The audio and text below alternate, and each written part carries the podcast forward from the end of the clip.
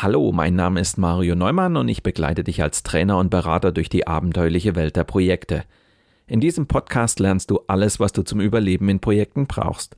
Ich entführe dich regelmäßig in spannende Themen, beantworte deine Fragen und versorge dich mit den wichtigsten Survival-Tipps. Los geht's!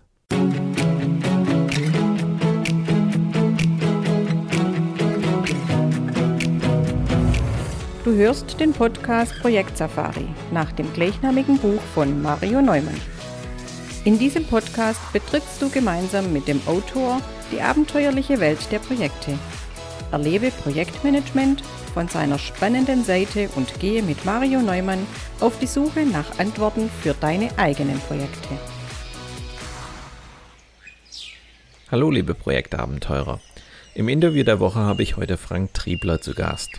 Frank ist Geschäftsführer der HMPG, einer Gesellschaft für Projektmanagement. Ich kenne Frank schon seit vielen Jahren. Er ist ein gestandener Projektmanager, also das, was man einen echten Haudegen nennt.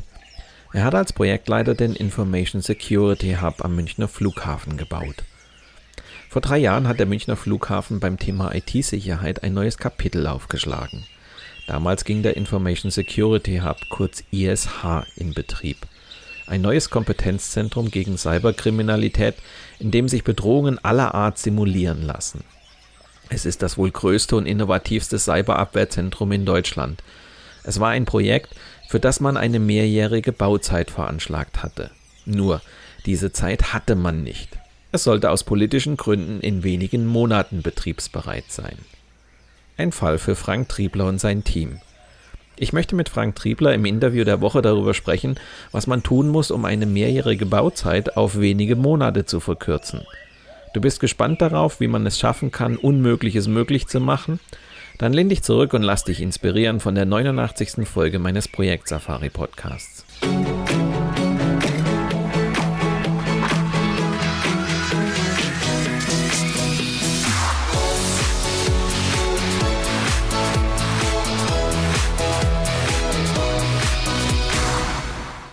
Herzlich willkommen, Frank Triebler, zum Interview der Woche. Frank, du hast als Projektleiter das sogenannte Information Security Hub am Münchner Flughafen mitverantwortet. Und das war der Grund, dich ähm, in dieser Woche in den Podcast einzuladen. Für diejenigen, denen das ISH überhaupt nichts sagt, ähm, wäre es natürlich spannend zu wissen, was ist das eigentlich? Kannst du mal so ein bisschen erzählen, wenn man sozusagen das Ganze betritt, was erwartet einen da eigentlich als Besucher? Also das Information Security Hub am Flughafen München ist ähm, die Möglichkeit, auf einer Fläche von 1200 Quadratmetern verschiedene Szenarien darzustellen und dort auch unterschiedliche Produkte zu testen, eventuell ähm, dahingehend, dass Firmen dort etwas machen wollen oder aber auch, dass der Flughafen was macht.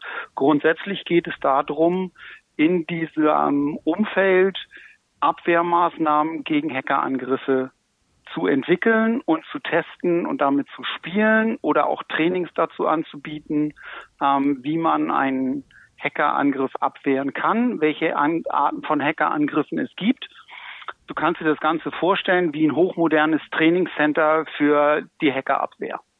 Jetzt sind ja 1200 Quadratmeter ziemlich groß. Was ist denn da alles drin? Also im Endeffekt sind diese 1200 Quadratmeter aufgeteilt in mehrere Sektionen. Also einmal haben wir den Bereich, ähm, in dem wir eine große Halle haben, in der zum Beispiel ein Executive Briefing Room aufgebaut ist, den wir aber auch durchaus umdekorieren können in einen Vortragsraum. Wir haben in dem Bereich einen kleinen Mini-Tower des Flughafen Münchens gebaut, in dem unsere Schaltzentrale untergebracht ist. Ähm, wir haben ein Think Tank aufgebaut, ein sogenanntes Thinking Lab installiert. Ähm, wir haben einen Headquarter aufgebaut mit einem ähm, 180 Grad Feld, äh, auf dem mit acht Beamern gleichzeitig acht Bilder projiziert werden können, die aber flächig äh, bearbeitet werden können. Wir haben eine Art Auditorium aufgebaut mit bis zu 120 Sitzplätzen. Das ist so in der großen Halle gemacht worden. Und dann haben wir selber noch zwei kleinere ähm, Schulungsräume entwickelt, ähm, in denen zum Beispiel IT-Technologie aufgebaut werden kann und auf der anderen Seite so ein bisschen IoT-Technologie ähm, für die zukünftigen Steuerungstechnologien im Bereich ähm, Gebäudeautomation zum Beispiel.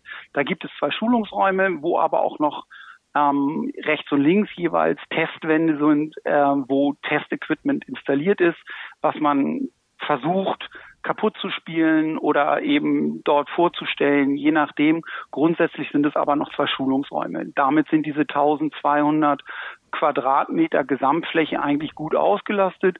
Das Schöne ist halt, dass im Auditorium eine ebenerdige Bühne ist, die es uns auch ermöglicht, ähm, hier zum Beispiel ein Auto drauf zu fahren um jetzt zum Beispiel IT-Technologie in Kraftfahrzeugen vorzustellen oder aber auch zu zeigen, was man dort machen kann, um diese an ihrer weiterführenden äh, Kommunikation zu hindern. Das ist also ganz spannend. Was macht das ISH eigentlich so einzigartig? Also laut unseren Informationen, die wir haben, ist es so, dass das Information Security Hub in Europa einmalig ist, dass es kein weites, weiteres Center gibt, wo man dieses machen kann. Und die Idee dahinter, sich mit mehreren Firmen zusammenzutun, um eben Trainings zu veranstalten, die ermöglichen, einen eventuellen Hackerangriff abzuwehren, ist so aus unserer Sicht das einzig Sinnvolle, weil wir nur dann, wenn wir uns mit mehreren zusammentun, effektiv arbeiten können. Und hier haben wir eine neutrale Möglichkeit in einem neutralen Umfeld. Da muss man dazu sagen, dass im Information Security Hub ein eigenständiges IT-System läuft, was keine Anbindung nach außen hat, was also komplett in sich gekapselt ist. Und somit können wir dort unterschiedliche Technologien testen, ohne dass jemand von draußen Einfluss nehmen kann oder auch dort reingucken kann, ähm, um irgendwelchen Schaden anzurichten, weil es gibt keine Verbindung nach draußen vom ISH. Okay. Was hat das Projekt eigentlich so besonders gemacht aus deiner Warte heraus? Na gut, nun muss man unterscheiden, dass dieses Projekt sich in mehrere Cluster aufteilt, ähm, in denen gearbeitet wurde. Das eine ist einmal diesen, diesen Raum, diese, die, diese Halle, die äh, am Flughafen München vorhanden war, war früher ein Hochregallager, in denen ähm, unterschiedlichste Materialien gelagert wurden, die in den Shops am Flughafen verkauft wurden. Ähm, und die musste halt erstmal so hergerichtet werden, dass sie so aussieht, wie sie jetzt aussieht. Das ist der eine Teil, das ist dieser Bauteil, für den also im Endeffekt ich auch verantwortlich gezeichnet habe, dass ähm, diese Realisierung gemacht werden kann. Dann gibt es natürlich im Hintergrund eine ganze Menge an Software-Applikationen, die gebraucht wurden, damit es technisch möglich ist, dort alle möglichen Szenarien aufzubauen und zu simulieren. Unter anderem eben auch die Möglichkeit, dass eine Firma kommt und sagt, hier ist mein Betriebsumfeld, baue mir das auf. Und dann wird es in einer Schulung, in einem Training versucht, per Hackern dort einzudringen. Und wenn es dann soweit ist, auf Knopfdruck innerhalb von 24 Stunden muss das Ding wieder zurückgespult werden, damit ich den Test wiederholen kann. Das war ein zweiter großer Teil. Und der dritte große Teil war natürlich die Konzeptionierung der Idee dahinter. Und das ist das Besondere an dem ISH ist halt, dass wir diese ganzen Sachen zusammengeführt haben und in sehr kurzer Zeit realisieren mussten. Also dieser ganze Bauthema, diese 1200 Quadratmeter zu einem Schulungszentrum umzubauen, da hatten wir, na, ich sage mal, im Großen und Ganzen ungefähr viereinhalb bis fünf Monate Zeit, dieses zu realisieren. Also wir haben angefangen irgendwie im August Mitte August ist das Ding an mich herangetragen worden, ob ich mir das vorstellen könnte, das zu machen. Und fertig sein musste ich mit allem, inklusive durchgeführter Eröffnungsfeier ähm, am 31.01. des Jahres darauf. Das klingt nach einem relativ sportlichen Zeitplan. Woher kam der Zeitdruck? Ja, es war sehr sportlich. Also ich würde sagen, es war eher eine Spurtstrecke als ein ähm, Langläufer. Ähm, ja, der Zeitdruck kam dadurch, dass diese Idee umgesetzt werden sollte, bevor in München die Sicherheitskonferenz stattfindet. Das war das eine. Ähm, und das zweite war, dass ähm, man damit gerechnet hat, dass äh, gewisse Funktionsträger nur zu einem Tag Y ähm, verfügbar wären, um ähm, an der ersten Auftaktveranstaltung teilzunehmen. Das heißt, für uns war der Rahmen so weit vorgegeben, dass wir keine Chance hatten, einen Termin nach hinten zu schieben, weil es schon alles publik gemacht wurde, dass am 31.01. diese Veranstaltung stattfindet. An dieser Stelle ein kurzer Hinweis in eigener Sache. Wenn du mehr über die spannende Welt der Projekte erfahren willst, freue dich jetzt schon auf unser Online-Magazin Abenteuerprojekte. Ab Anfang Juni findest du dort zahlreiche Videos, Audio- und Textbeiträge zu schwierigen Situationen, mit denen du als Projektleiter oder Projektleiterin früher oder später konfrontiert sein wirst. Abenteuerprojekte ist künftig dein Survival Guide und wird dir helfen, Projekte auch unter schwierigen Bedingungen erfolgreich zu managen und mit Auftraggebern, Vertragspartnern und Mitarbeitern immer den richtigen Kurs einzuschlagen. Wir freuen uns auf deinen Besuch ab Anfang Juni auf abenteuer-projekte.de.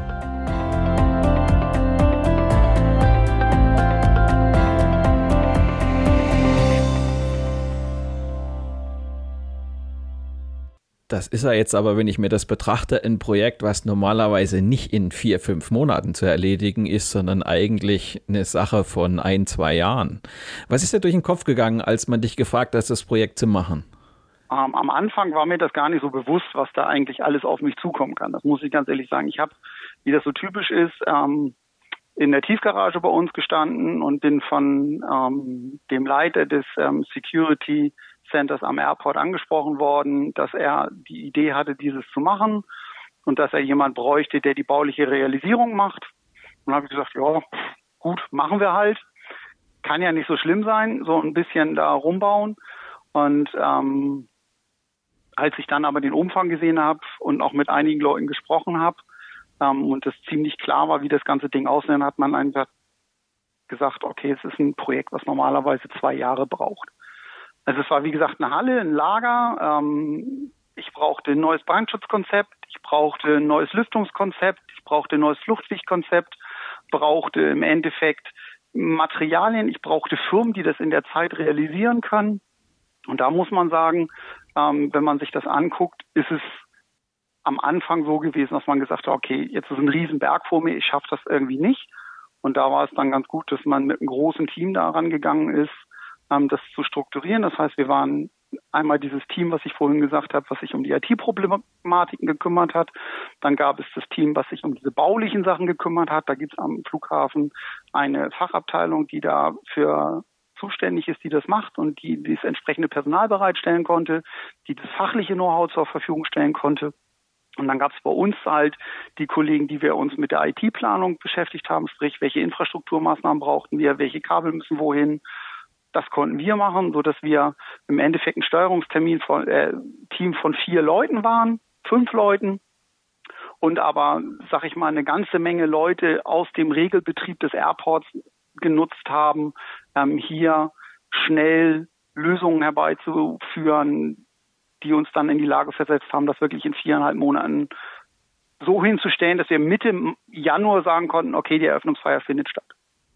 Ich kann mir vorstellen, dass das gar nicht so einfach ist, wenn alle Welt glaubt, das ist nicht zu machen. Sowas ist normalerweise nur in zwei Jahren möglich. Dann habe ich ja relativ viele Leute, die da sagen, das geht doch gar nicht. Was tust du, wenn sozusagen alle um dich rum glauben, das ist nicht zu schaffen? Ja, was tut man, wenn alle Leute sagen rundrum oder alle behaupten rundrum, es ist nicht zu schaffen? Das stachelt mich also zum Beispiel nur an. Also etwas, was unrealistisch ist, ähm, was ähm, für viele nicht darstellbar erscheint, macht eigentlich bei mir eher so den Schalter im Kopf um, okay, jetzt erst recht. Dann ist meine Motivation extrem hoch und diese Motivation, die gebe ich dann an mein Team weiter. Das heißt, ich sehe zu, dass ich mein Team motiviere, darum, dahingehend, dass ich sage, wir, wir schaffen das, wir kriegen das hin wenn jeder seine Aufgabe macht. Aber ganz wichtig muss man dazu sagen, man muss anfangen loszulassen und den Leuten auch die Verantwortung für ihren Bereich geben. Also ich glaube, man kriegt es nicht hin, wenn man von oben alles diktiert, sondern einfach nur sagt, pass auf, hier sind unsere Rahmenparameter, beweg dich in deinem Fachgebiet, du fällst die Entscheidung, du kannst gerne bei mir Rücksprache halten, aber im Endeffekt musst du alleine laufen und das motiviert die Leute. Wenn sie normalerweise immer nur gesteuert werden und auf einmal anfangen selbst zu steuern, habe ich festgestellt, ist es ein großes, äh, ein großer Kick an Motivation in einem Team. Und wenn das Team dann auch noch gut zusammenarbeitet, weil es menschlich zueinander passt, ist es hervorragend. Das heißt, auf der einen Seite brauchst du natürlich dann Leute, die diesen, diesen Freiraum auch nutzen, den du ihnen gibst. Du hast ja gesagt, das motiviert sie. Auf der anderen Seite kann ich mir aber auch vorstellen, dass du ja auch ein Stück weit ein besonderes Engagement von denen brauchst, damit das alles so funktionieren kann. Gut, du darfst immer nicht vergessen, wir haben hier ein Umfeld, was ähm, uns ziemlich einschränkt an Freiheiten, die man sich normalerweise nehmen würde, was zum Beispiel Arbeitszeiten angeht, ähm, was Verantwortung angeht, äh, was Berechtigung angeht.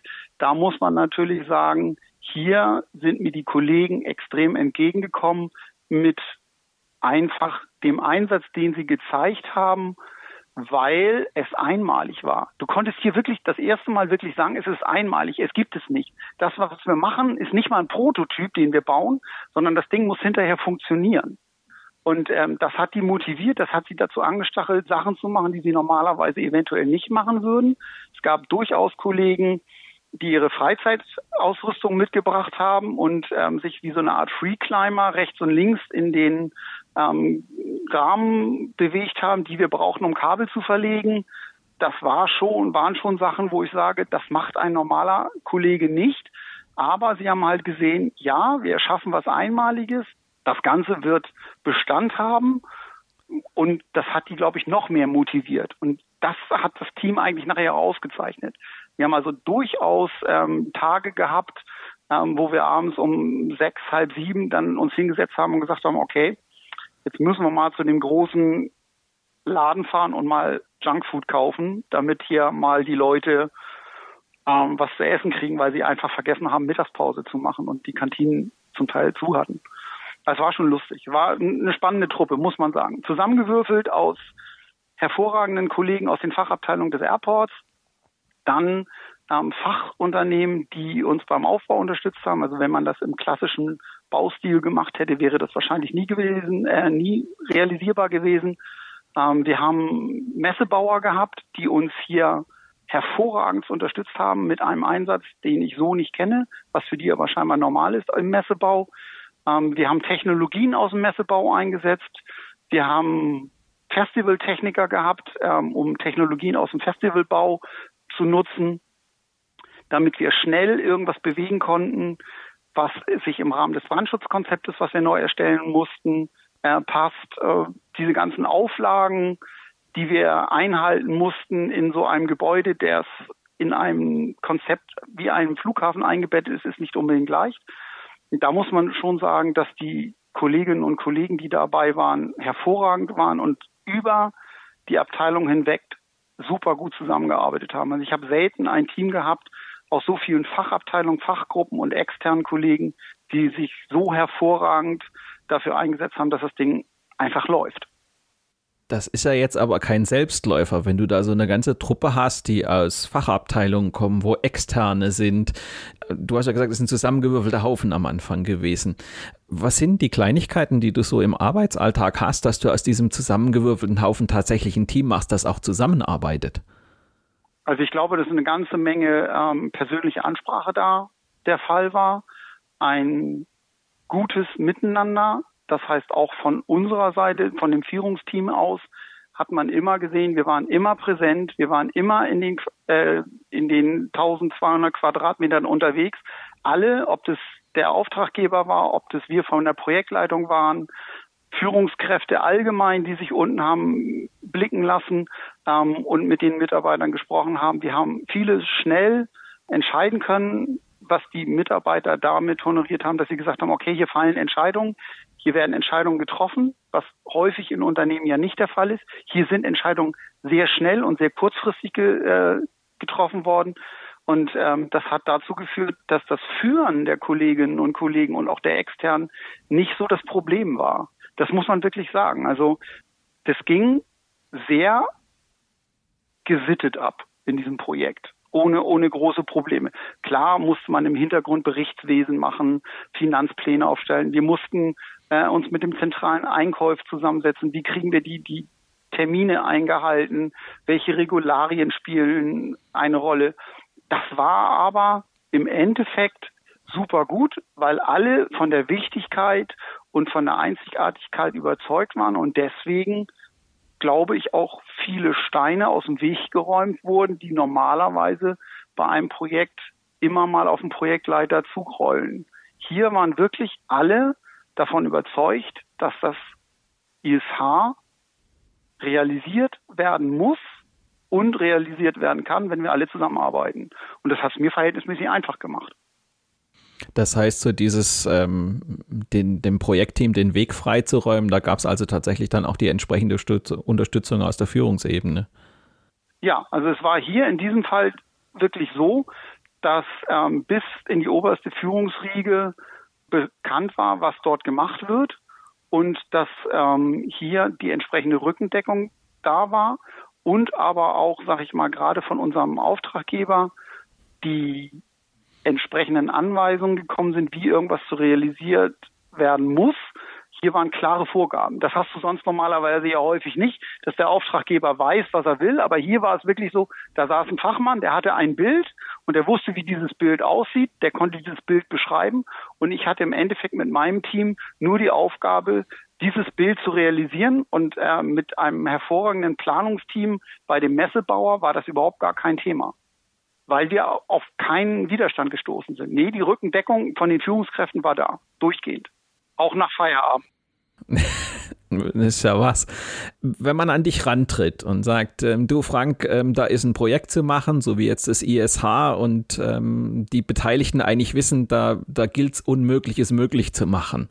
Hast du dann besondere ähm, ja, Bedingungen, die du stellst, wo du sagst, ähm, Leute, dann muss aber das und das muss gegeben sein? Ja, also die Bedingung ist auf einmal oder im größten Fall, dass ich die Freiheit habe zu entscheiden, wie ich das realisiere.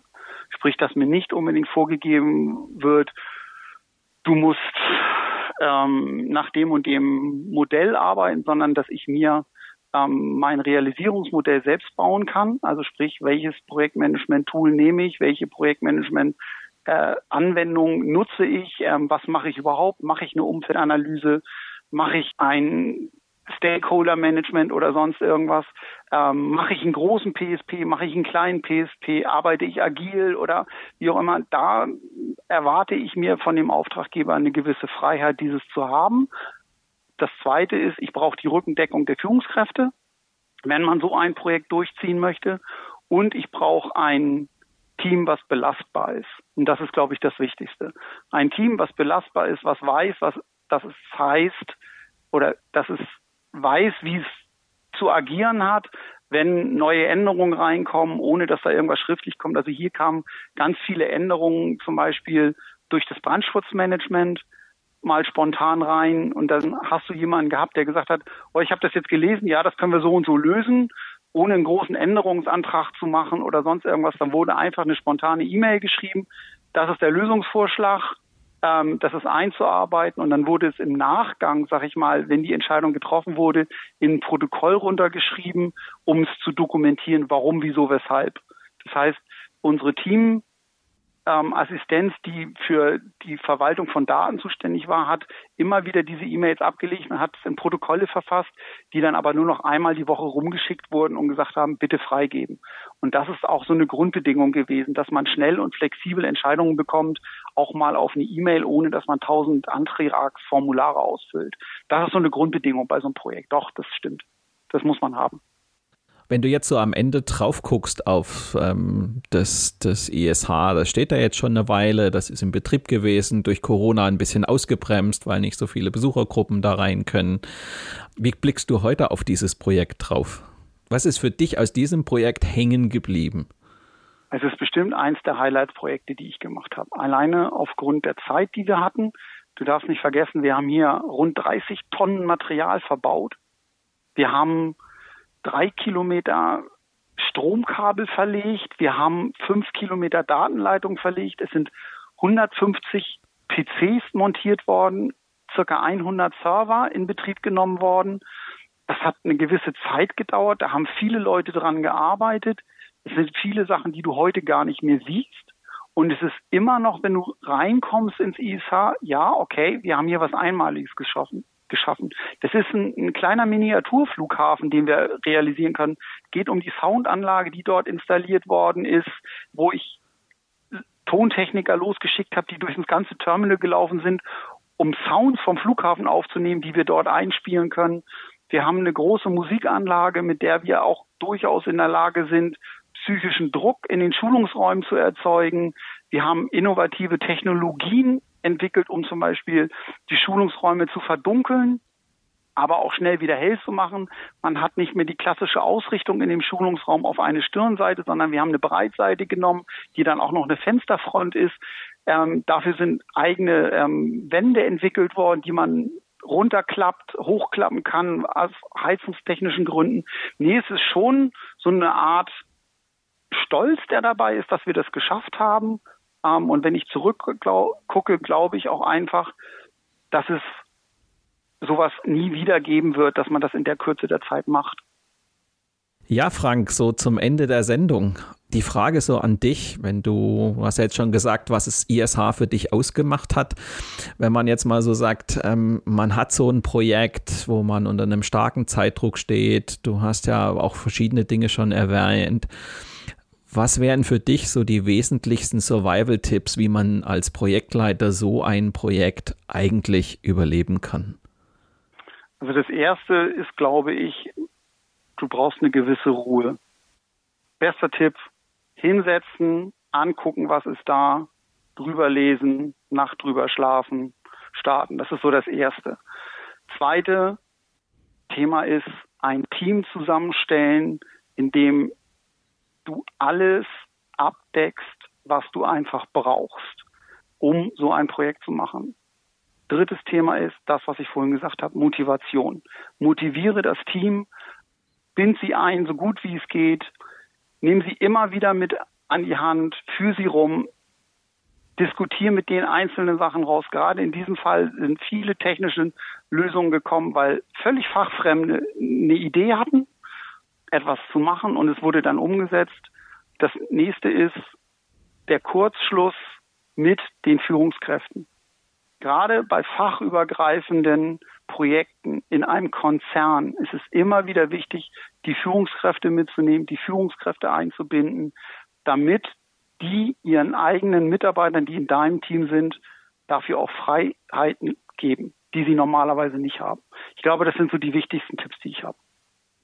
Frank, dann danke ich dir für das Interview und ich hoffe, wir sprechen uns bald mal wieder, wenn du von einem neuen Projekt berichten kannst, wo dann wieder andere Dinge im Mittelpunkt stehen. Danke, Frank. Danke, Mario. In meinem Online-Magazin Abenteuerprojekte findet ihr die Links zu zwei YouTube-Videos über den Information Security Hub. Oder ihr sucht direkt bei YouTube. Insbesondere das Video des Munich Airport finde ich sehenswert. Da könnt ihr mit eigenen Augen sehen, was Frank mit seinem Team am Münchner Flughafen geschaffen hat. Lasst uns aber noch einen kurzen Blick auf die nächste Folge werfen. In Krisenzeiten ist das Managen von Projekten eine der größten Herausforderungen. Zurzeit erlebe ich in meiner Arbeit immer häufiger Projektleiter, die den Problemen, die durch die Pandemie in ihre Projekte getragen werden, nicht länger aus dem Weg gehen wollen. Vor allem die wirtschaftlichen Folgen der Pandemie machen Projektleitern die Arbeit im Projekt mitunter ziemlich schwer. Was tun, wenn das Team demotiviert ist? Was sagt man den Mitarbeitern, wenn es kritisch wird und was lässt man besser bleiben? In diesen Wochen und Monaten müssen viele Projektleiter im Umgang mit den Ängsten ihrer Teammitglieder zeigen, dass sie gute Krisenmanager sind. Wenn du gespannt darauf bist, wie man mit dieser Situation umgehen kann, dann höre doch in der kommenden Woche wieder rein oder abonniere einfach meinen Podcast Projekt Safari bei SoundCloud, Spotify oder Apple Podcasts. Dann bleibst du immer auf dem Laufenden. Mit diesem kleinen Hinweis endet die heutige Episode meines Podcasts Projekt Safari. Danke fürs Zuhören, empfehlt mich weiter und bleibt mir auch während der kommenden Episoden treu. Euer Mario Neumann.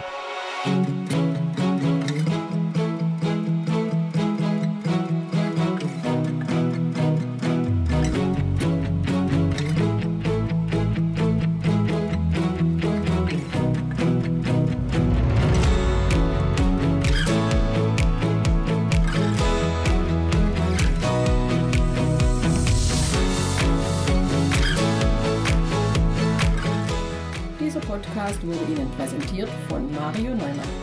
Mario Neumann ist Experte für Projektmanagement. Als Trainer und Coach begleitet er Projektleiter durch alle Phasen ihrer Projekte. Seine Methoden hat er aus der Praxis für die Praxis entwickelt. Effektiv, leicht verständlich und sofort anwendbar.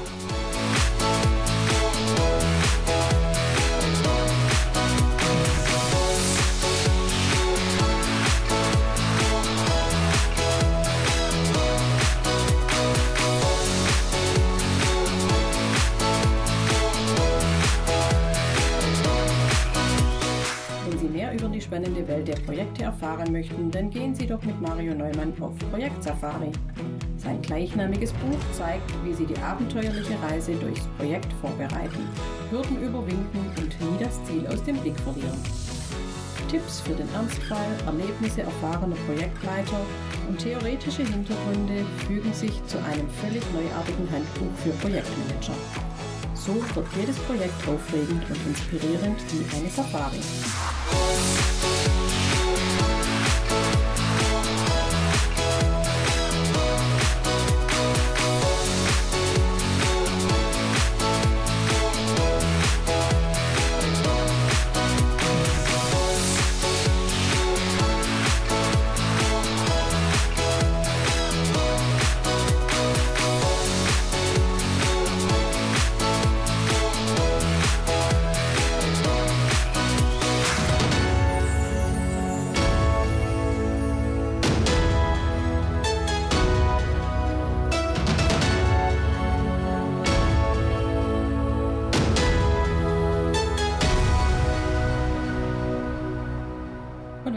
Gefallen hat, dann hören Sie doch wieder rein und empfehlen Sie uns weiter. Ihr Team Mario Neumann.